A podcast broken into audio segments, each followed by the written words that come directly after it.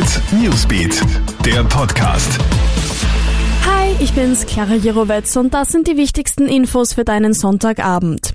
Kaum jemand profitiert so sehr von der Corona-Krise wie das US-Unternehmen Zoom.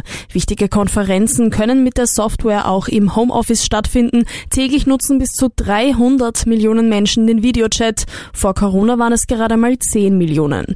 Die Aktie von Zoom hat innerhalb von nur einem Jahr ein Plus von 150 Prozent gemacht trotz großer Sicherheitslücken.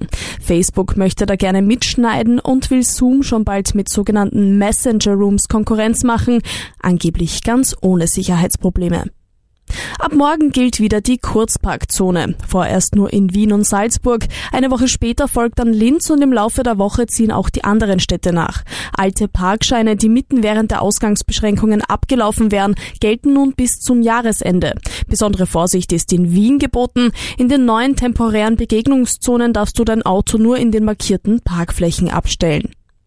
Russland und China sollen Fake News verbreiten. Die EU wirft den beiden Ländern vor, die Corona-Krise für Propaganda auszunutzen. Offizielle und staatlich unterstützte Quellen würden gezielt Fake News verbreiten, um das Krisenmanagement in China positiver darzustellen. Peking soll dabei besonders die deutsche Regierung beeinflussen wollen und russische Staatsmedien sollen Verwirrung über den Ursprung und die Auswirkungen des Virus stiften. Die positive Entwicklung in Österreich schreitet weiter voran. Laut Berechnungen der AGES ist die effektive Reproduktionszahl stark gesunken. Das heißt, ein Infizierter steckt in Österreich nur noch 0,63 weitere Personen an. Mitte März sind es noch zwischen 3,5 und 4 gewesen.